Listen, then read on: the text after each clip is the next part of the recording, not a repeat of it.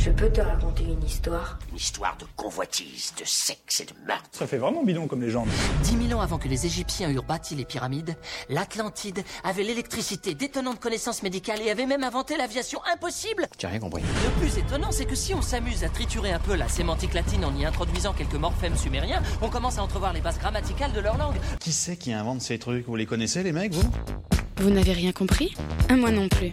Antique Actu vous explique tout.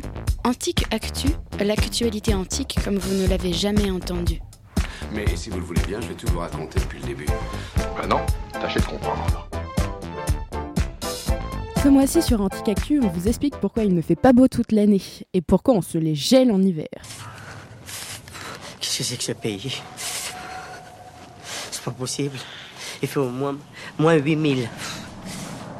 C'est clair, Ikaï. Pourquoi on peut pas faire bronzer toute l'année d'abord? La faute à l'amour, voyons. Je comprends pas. Ok, tu vois qui c'est Hadès? Le dieu des enfers dans la mythologie grecque? Ouais. Qu'est-ce qu'il vient faire là-dedans? Je t'explique. Un jour, il décide de faire une balade sur Terre, sur son char, tiré par des chevaux noirs. Pour aller où? Il traverse les plaines de Sicile, tu te doutes bien qu'il se fiche de la beauté de la nature. Pas très écolo, j'imagine. C'est ça. Et là, il rencontre Perséphone, dont le nom veut dire celle qui cause la destruction.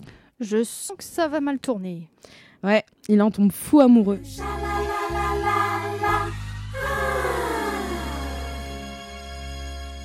Donc il se rend sur le Lin pour demander sa main à son frère Zeus, le dieu des dieux. Et il était ok? Bah le problème c'est que c'était leur nièce, la fille de Déméter. Un peu incestueux, dis donc. Hein. Exact. Et en plus, Déméter, elle était mère poule. Donc Zeus, il lui sort une phrase bateau.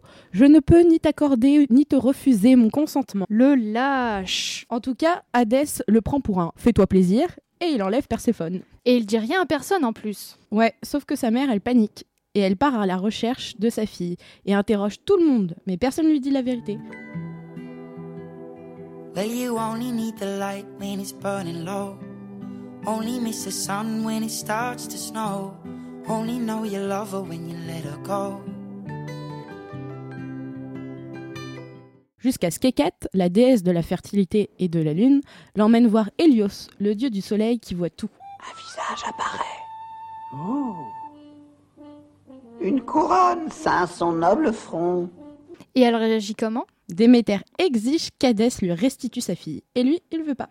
Donc, par vengeance, elle rend la terre stérile jusqu'à ce que sa fille lui soit rendue. Sympa, dis donc. Exactement, et la famine ravage la terre, et tout le monde crève la dalle.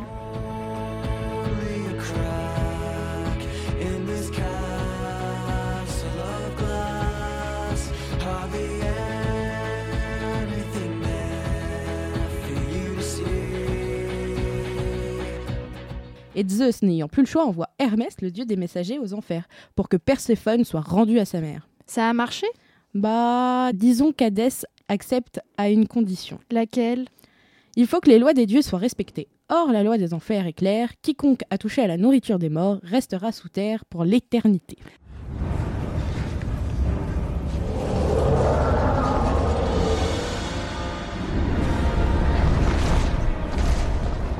Me dis pas qu'elle s'était fait un casse-croûte. Plutôt une ration de moineaux en fait. Elle avait déjà mangé 7 grains des grenades des enfers, donc elle peut plus revenir sur Terre techniquement. Comment ça, techniquement? Réa, la mère des dieux, mène les négociations. Et un accord est passé. Perséphone passera la moitié de l'année avec son mari, Hadès, et l'autre moitié avec sa mère à la surface. Ainsi naissent les saisons, la nature se flétrissant avec le manque et verdoyant aux retrouvailles entre la mère et la fille. Que de poésie Retrouvez-nous sur Antique Actu pour un nouvel épisode le mois prochain.